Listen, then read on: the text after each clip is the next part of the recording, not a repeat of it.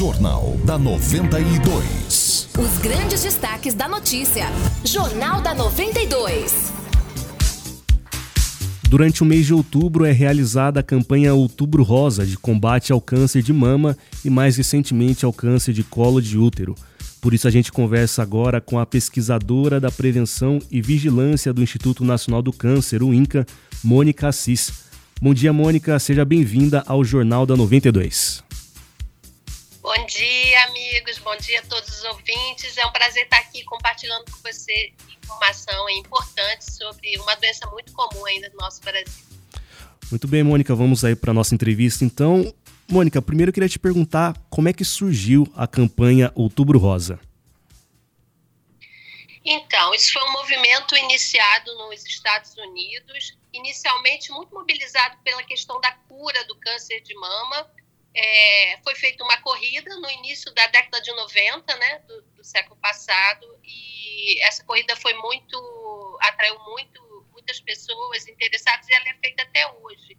Era uma corrida pela cura e, na verdade, quando isso surgiu, a partir de um caso né, de câncer de mama em uma pessoa, eles viram que era uma oportunidade de chamar atenção para a doença, que tem detecção precoce, né, e que a gente pode ter melhores resultados no tratamento quanto mais no início ela for diagnosticada. Então, foi um movimento que começou lá e foi ganhando adesão, né? Foi quando lançaram o símbolo do laço rosa, que está aí até hoje, e é uma das campanhas de saúde públicas mais famosas. Assim, nesse mês de outubro, se você andar por tudo que é lugar, né, dentro e fora do Brasil, a gente vai ver sempre alguma, algum símbolo do rosa, do laço ou do tema, visando é, compartilhar informações com a sociedade sobre como que a gente pode se proteger é, do câncer de mama, encontrando a doença no início, que é a detecção precoce, né? e atualmente também é, se preocupando com comportamentos e fatores que possam reduzir o risco de adoecimento. Bom, Mônica, você falou bastante em proteção e prevenção, então reforça para a gente quais seriam né, os principais meios para prevenir o câncer de mama. Então, como é uma doença multicausal, não é causada apenas por um fator, né? A gente sabe que envelhecer é, predispõe ao câncer de modo geral e no caso ser mulher, né, é um, um grande aumento de risco, já que a doença também acomete homens, mas em apenas, apenas pequena escala, né, 1% dos casos de câncer de mama acontecem em homens, e eles devem ficar atentos também a alterações suspeitas na mama. Mas, enfim, é, são muitos fatores que contribuem para o aparecimento do câncer e, e na verdade, é, é multicausal. A gente não tem uma única coisa que pudesse é, interferir é, na redução da incidência da doença, da ocorrência de novos casos.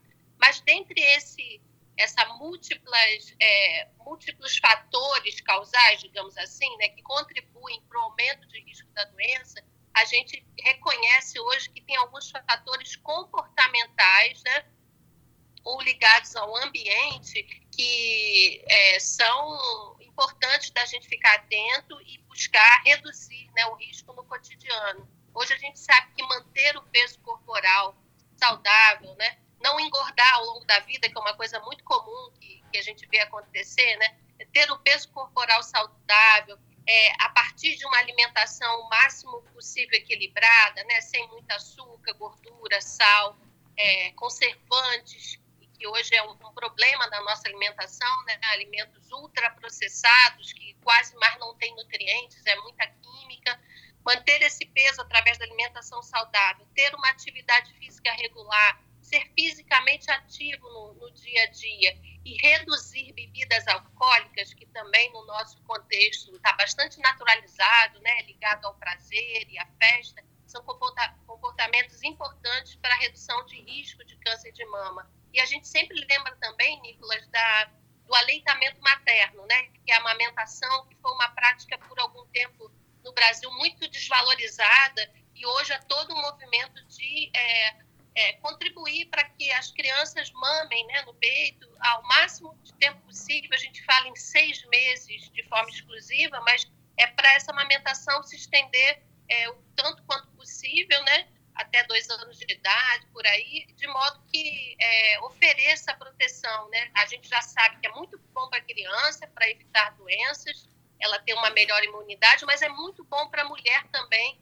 é, inclusive para redução de risco de câncer de mama. Então, sempre que houver essa oportunidade na vida reprodutiva da mulher, que ela possa fazer isso e que a sociedade como um todo possa é, colaborar, que a gente sabe que não é muito fácil, né? É, é, um momento de grande dependência ali do bebê da, da mãe, tem as questões de trabalho, mas é um comportamento muito bacana do ponto de vista da saúde, que todos devemos colaborar para que ele aconteça. Então, esses são fatores que a gente fala modificáveis né, no risco de adoecer por câncer de mama, porque outros fatores a gente não, não tem muito como controlar, né?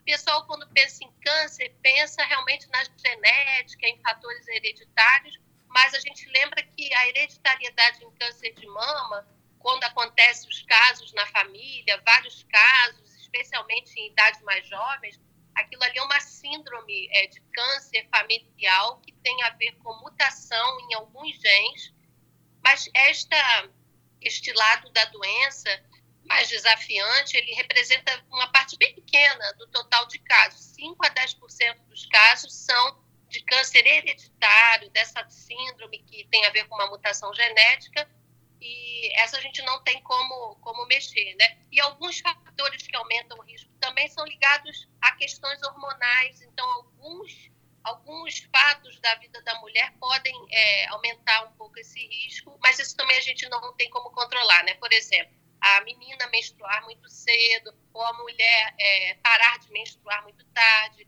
nunca ter tido uma gestação, ou o primeiro filho ser muito numa idade mais avançada, ou por não ter amamentado, ou por exemplo é, o uso de hormônios, né? Seja numa terapia de reposição hormonal com estrogênio e progesterona, que é uma combinação por muito tempo, né? Ou mesmo o uso de pílula por muito tempo. Então são comportamentos é, que predispõem o organismo a, maior, a uma maior exposição do hormônio estrogênio e a gente sabe que isso é, se relaciona, aumenta um pouco do risco da doença.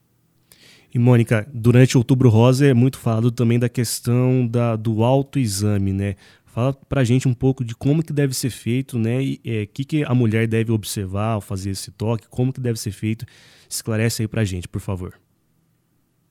Ok, Nicolas, realmente essa é uma mensagem assim, crucial, continua muito importante. A gente fala hoje assim, mulher, fique atenta às suas mamas, né? Porque no passado se achava que precisava fazer esse autoexame de uma forma muito sistemática, no quinto dia do, do mês, se a mulher fosse ainda, é, menstruasse ainda, é, tinha que ser no quinto dia a partir da menstruação, observando diante de um espelho, levantando o braço Hoje a gente já não faz essa recomendação, porque se viu que o câncer de mama é descoberto casualmente, é na rotina da vida. Então, assim, a observação tem que ser no, no dia a dia mesmo, né? Então, da forma que a mulher se sentir mais confortável, às vezes é no banho, ela pode se, se palpar, observar, é, sentir suas mamas. Uma coisa que a gente fala bem importante é que toda mulher deve conhecer suas mamas, né? conhecer o que, que é normal para ela. Porque a mama, durante a vida reprodutiva,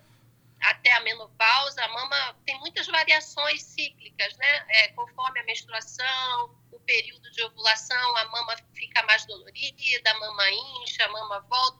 A mulher deve conhecer esse movimento né? deve reconhecer o tamanho, o formato, conhecer como que é o mamilo, de modo que quando houver alguma alteração diferente daquilo, que seja uma alteração suspeita, ela possa é, rapidamente é, perceber que tem algo errado que deve ser visto. Né? No caso, procurar uma, uma unidade de saúde da família, atenção básica, ou procurar uma avaliação médica em outro contexto, para para investigar, para ver se é ou não é, câncer, porque há muitas patologias na, na mama da mulher que são benignas, não são câncer.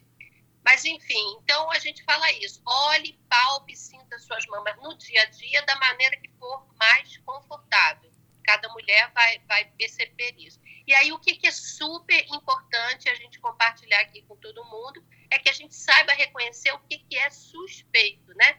Suspeito, é, no caso de câncer de mama é principalmente um nódulo, né, uma formação mais endurecida, um carocinho que a gente pode observar na mama, de consistência mais endurecida, né, uma coisinha mais endurecida, fixa e que geralmente é, em fase inicial não, não dói, né? Então, às vezes, a mulherada fica muito preocupada quando a mama dói, mas esse não é o sinal mais associado a câncer de mama. É realmente o nódulo endurecido, fixo é, e que não dói. E que a gente poderá, em grande parte das vezes, com a palpação, essa auto-palpação, é, identificar. Esse é o mais comum, disparado de todos os sinais, mas a gente gosta de falar também dos outros que a gente deve ficar atento, né?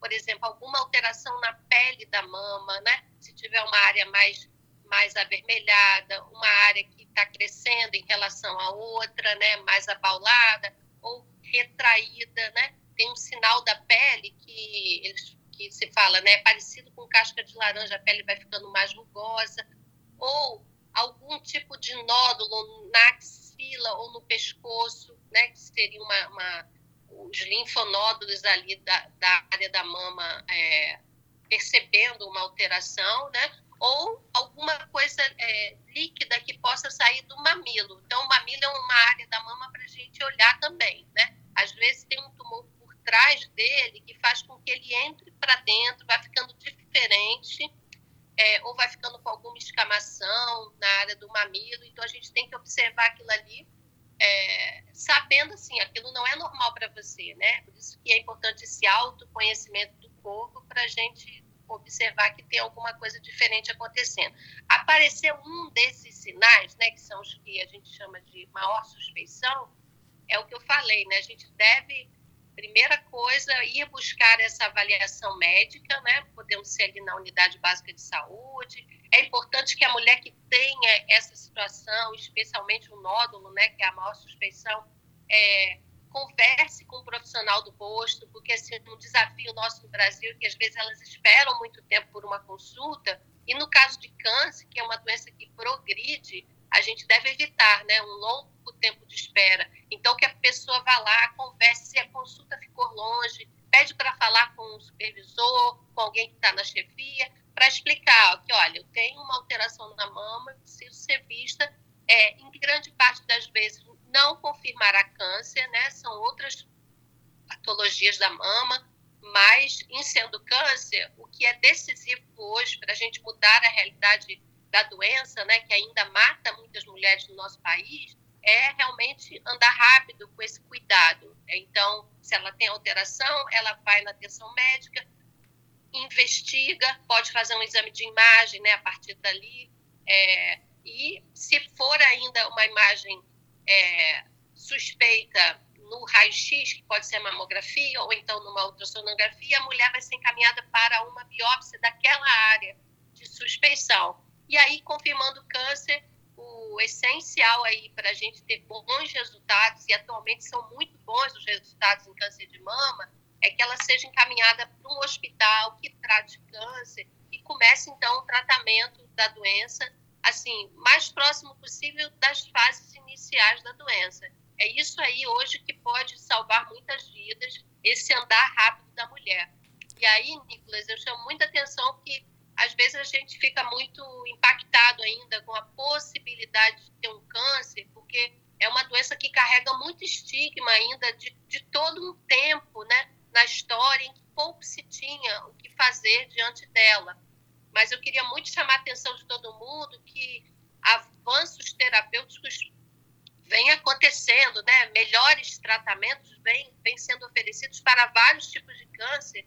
E o câncer de mama é um dos que hoje a gente considera o que tem mais chances até da gente é, passar pela doença, sobreviver à doença, porque foram muitas novas drogas no, no, no, no, tratamento de câncer de mama que mudou completamente a sobrevida da doença, né? Antes, muitas mulheres morriam de câncer de mama e atualmente, se a gente conseguir oferecer esse cuidado é, mais ágil possível, a maioria das mulheres vai, vai sobreviver à doença, que é o que a gente espera, né? Reduzir a mortalidade. Porque, como eu te falei, né, na medida que a gente envelhece, a gente vai ter mais câncer, é possível que a gente até aumente ainda o número de casos na medida em que o Brasil está é, se tornando um país mais velho, né? Todo mundo está vendo isso, a gente está vivendo mais, Sim. que é muito bom, né? É a longevidade.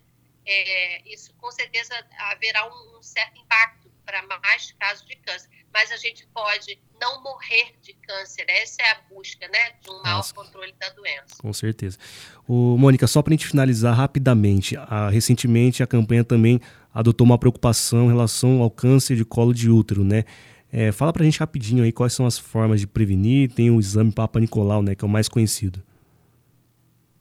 Ok, só rapidinho, é, além das, da mulher ficar atenta aos sinais e sintomas, há também a possibilidade da mulher rastrear o câncer de mama numa idade é, mais propícia ao aparecimento da doença. De 50 e 69 anos, é, o Ministério da Saúde recomenda uma mamografia a cada dois anos, mesmo que a mulher não tenha sintomas, ok? Então, seria um cuidado ainda mais é, antecipado, ou seja, ela está saudável, ela não percebeu nada, mas aí nessa fase encontraria a doença numa fase bem inicial por imagem, que é a realização de mamografia de rastreamento.